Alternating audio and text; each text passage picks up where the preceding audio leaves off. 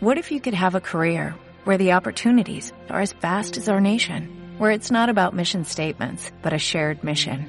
At U.S. Customs and Border Protection, we go beyond to protect more than borders, from ship to shore, air to ground, cities to local communities. CBP agents and officers are keeping people safe.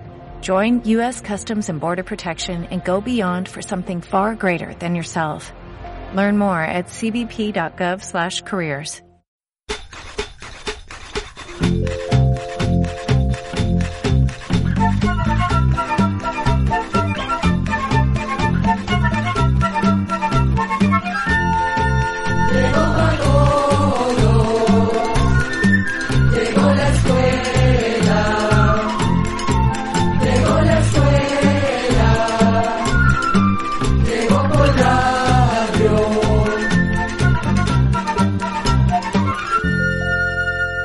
Todos los días nos sentimos muy satisfechos y contentos de compartir con tantos amigos y amigas una edición más de...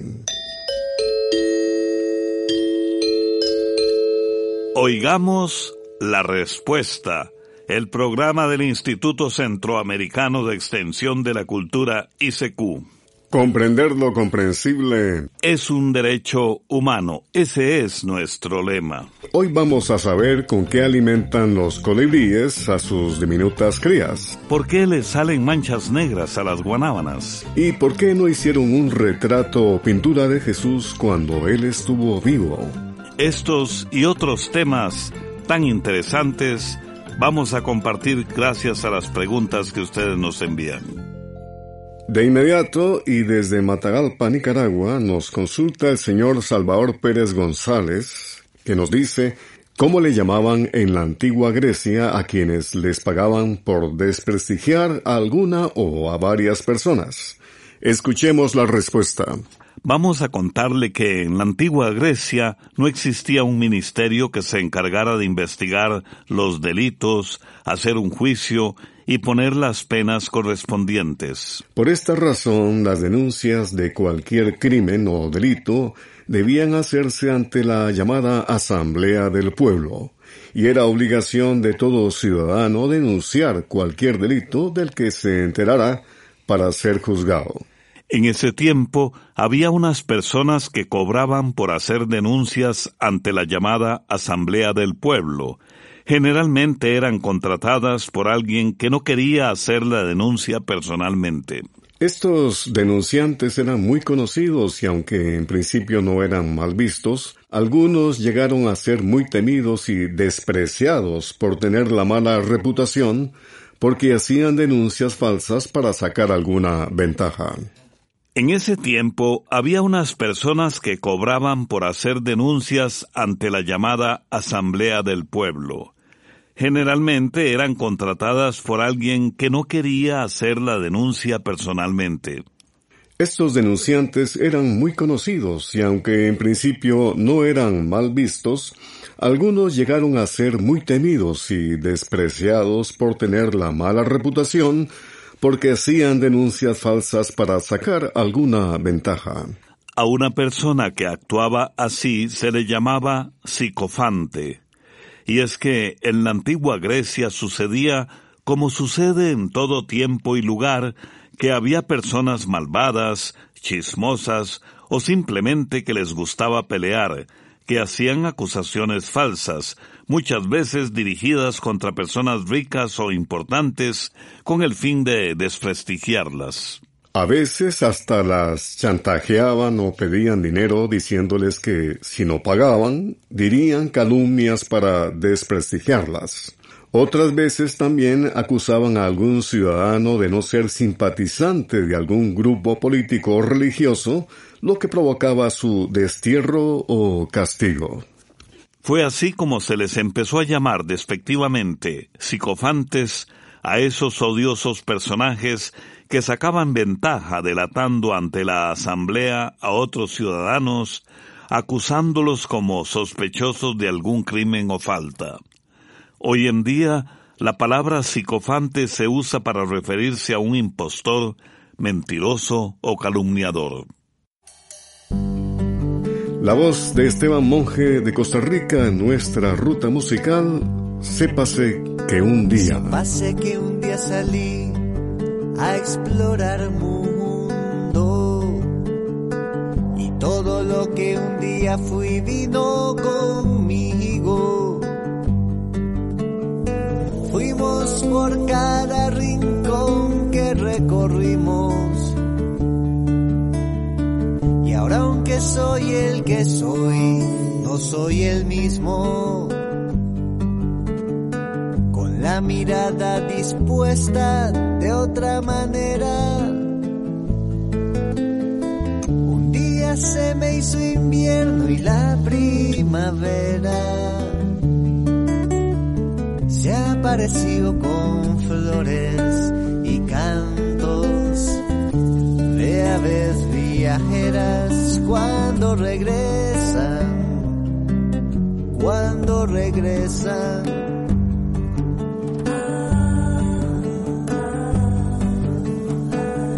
Tuve la suerte de dar con nuevos y viejos amigos y con alguna que quiso quererme y lo hizo permiso. Todo es distinto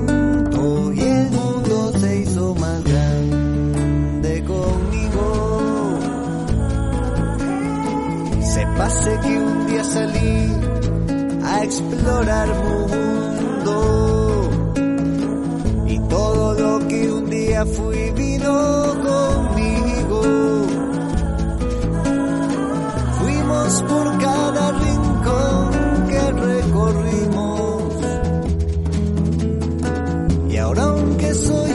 soy, no soy el mismo.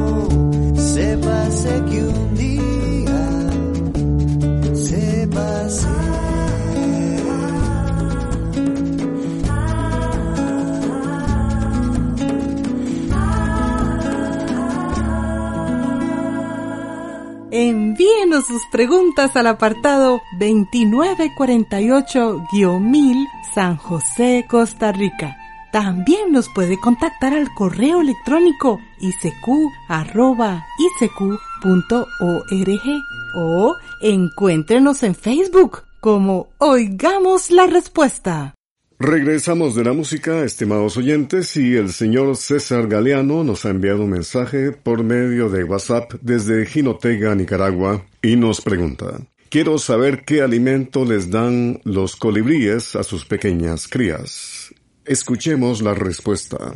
Los colibríes, gorriones, chupaflores o picaflores, como también se les llama, son aves muy conocidas en nuestras tierras que habitan prácticamente en todo nuestro continente. Existen más de 350 clases distintas de colibríes.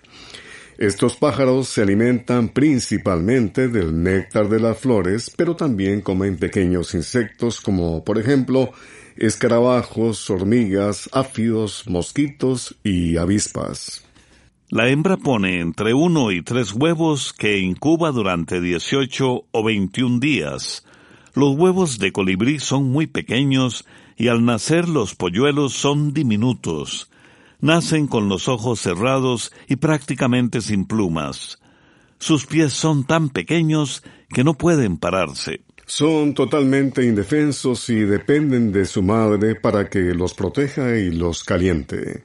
La madre sale del nido únicamente para buscar comida.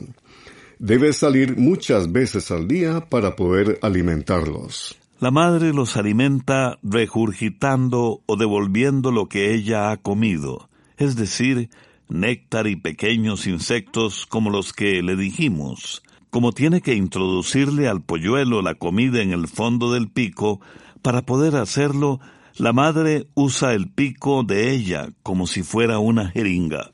Aproximadamente una semana después de nacidas, a las crías les aparecen sus primeras plumas y su tamaño ya es como el doble del que tenían al nacer.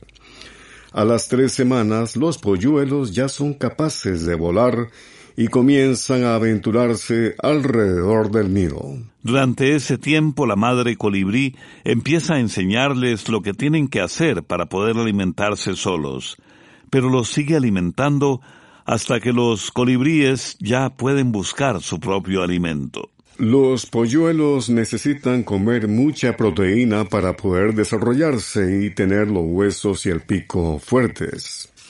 La proteína que necesitan la obtienen de los insectos que comen, y del néctar de las flores consiguen la energía suficiente que necesitan para poder volar. Requieren muchísima energía para volar porque baten sus alas unas 55 veces por segundo una bella letra interpretada por una magnífica voz. Brenda Leticia, de Guatemala, Hombres de Maíz.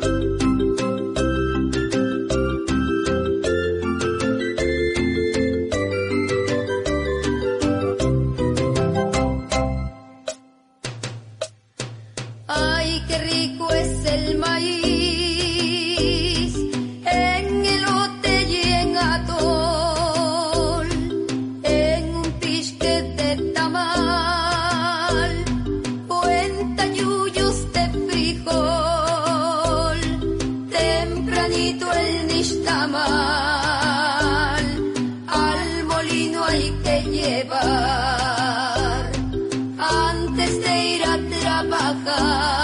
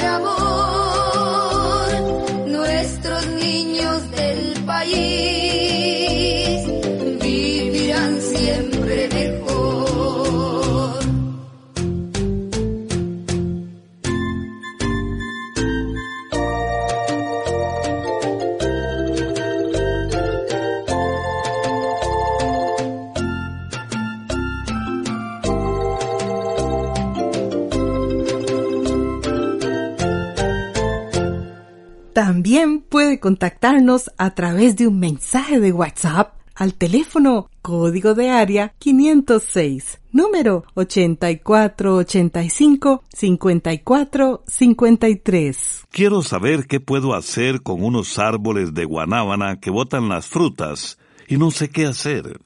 Cuando las frutas están grandes, les aparece una mancha negra y se caen.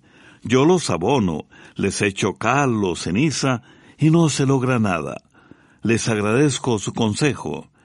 Es la petición que nos hace la señora Gavinda Zabaleta desde Cortés, Honduras.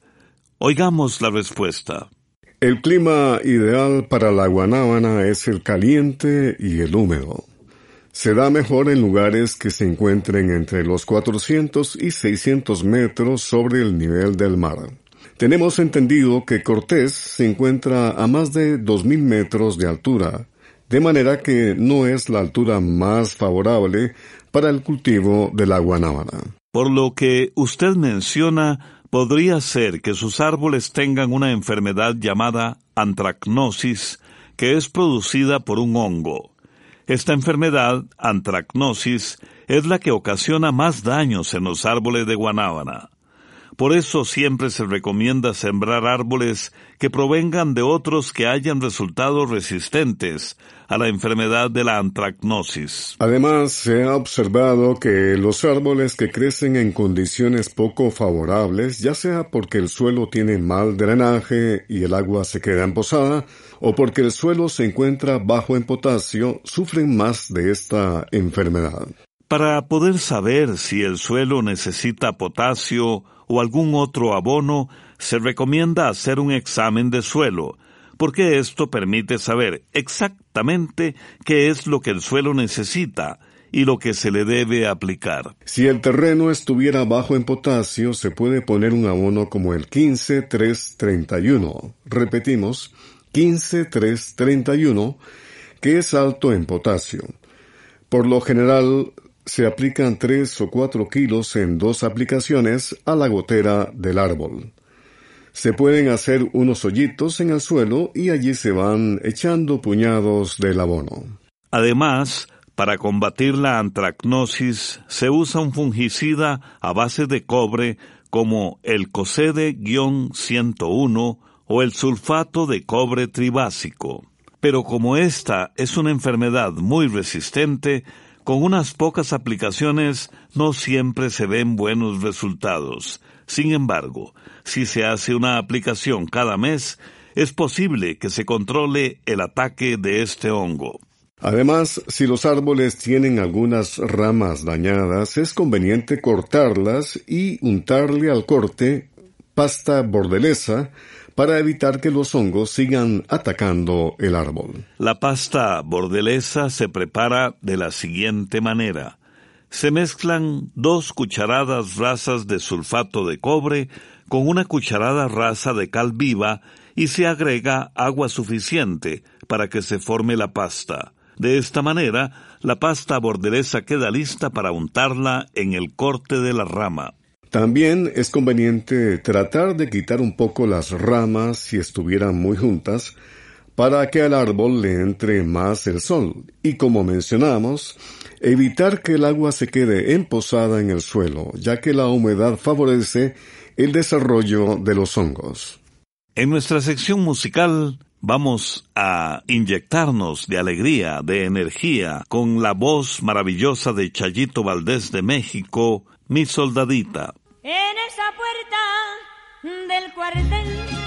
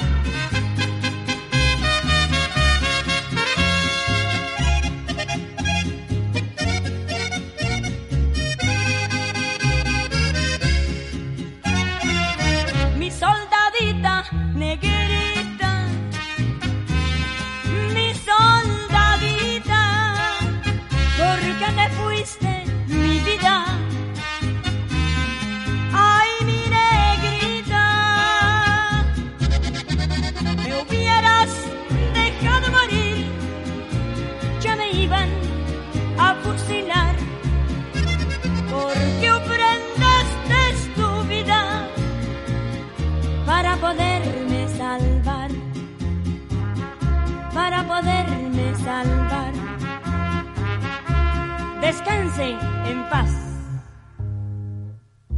Mi nombre es Andrés Cabalceta Mora. Los escucho desde Boruca, Punta Arenas, Costa Rica. Quisiera saber por qué mi gallina no queda clueca. Es una gallina brama. ¿Qué puedo hacer para que enclueque? Oigamos la respuesta. Podría ser que su gallina aún no ha llegado a su madurez sexual, ya que las gallinas Brahma tardan más en llegar a su madurez sexual que las gallinas comunes y corrientes. El ideal sería esperar hasta que tenga entre año y medio y dos años para ponerla a empollar. Para que la gallina se encrueque y los huevos nazcan, es necesario tener un gallo para que la cubra. Además, es muy importante poner el nido en un lugar donde la gallina se sienta tranquila y segura. Las gallinas generalmente se encluecan una vez que han puesto el número de huevos que pueden empollar. Después, el cuerpo de la gallina comienza a producir una hormona llamada prolactina, que entre otras cosas impide que se formen nuevos huevos en el cuerpo de la gallina. Entonces deja de poner y se queda echada en el nido a empollar. Además, se le sube la temperatura, lo que le sirve para poder calentar los huevos. Ahora bien, la mayoría de las gallinas comunes y corrientes se encluecan después de que ponen entre 12 o 14 huevos, que es el número que pueden empollar con facilidad. Pero las gallinas Brahma son más grandes, así que pueden poner hasta 20 huevos antes de quedar cluecas. El problema es que al haber tantos huevos en el nido, a veces la gallina los quiebra. Algunas personas lo que hacen es sacarlos y ponerlos a empollar con gallinas comunes que estén cluecas o los ponen dentro de una incubadora.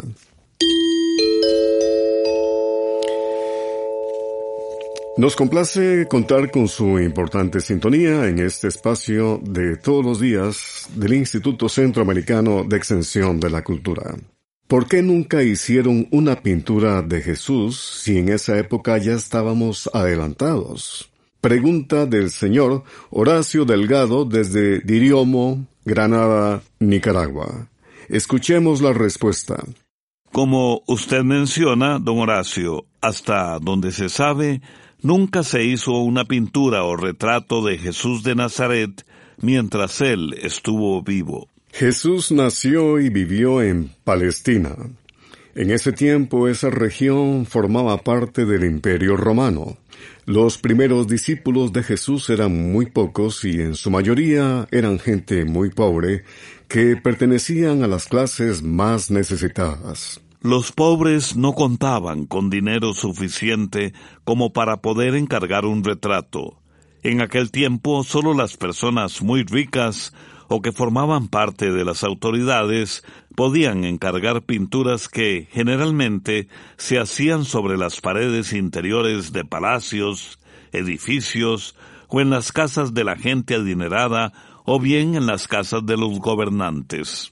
Además, algo que también pudo haber tenido mucho que ver con que no se hicieran retratos de Jesús en su tiempo es porque la mayoría de sus primeros seguidores eran judíos, y según sus costumbres y tradiciones, ellos creían que no debían hacer imágenes porque esto estaba prohibido en el Antiguo Testamento.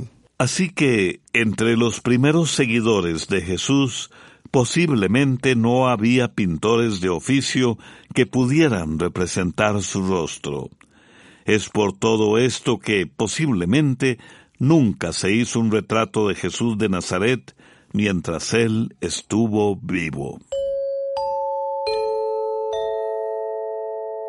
Hoy queremos acabar el programa con una frase de Jesús de Nazaret que nos parece muy apropiada para los tiempos difíciles que viven muchas familias a causa de la pandemia.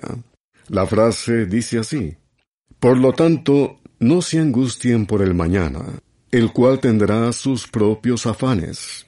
Cada día tiene ya sus problemas. Al agradecer la amable atención que nos han prestado hoy, les invitamos cordialmente para que mañana, en Oigamos la Respuesta, sepamos el origen de Alcohólicos Anónimos, cómo interfiere en la comunicación familiar el uso del teléfono celular y si será malo comer ajo crudo todos los días y continuaremos con la tradición del cuento. Escucharemos mañana el cuento titulado Noviembre 10, 2067. ¿Qué pasa en nuestro cuerpo cuando comemos? ¿Cómo aprovecha nuestro cuerpo la comida? Comer es una necesidad y la mayor parte del tiempo lo hacemos sin pensar qué pasa al comer. En el libro Escuela para Todos del año 2022 se publica un interesante artículo donde se explica y se muestra con varios dibujos cómo funciona nuestro aparato digestivo, que está formado por varias partes que se encargan de transformar los alimentos para que el cuerpo los pueda absorber y usar. El libro Escuela para Todos 2022 ya está a la venta con artículos de interés para toda la familia. Programa C Control 32. Y así llegamos al final del programa del día de hoy. Los esperamos mañana en este su programa Oigamos la Respuesta. Mándenos sus preguntas al apartado 2948-1000 San José, Costa Rica también puede enviarnos sus preguntas al correo electrónico isq.org o encuéntrenos en Facebook como Oigamos la Respuesta. O llámenos por teléfono, código de área 506, número 2225-5338 o 2225-5438. Recuerde que Comprender lo comprensible es un derecho humano.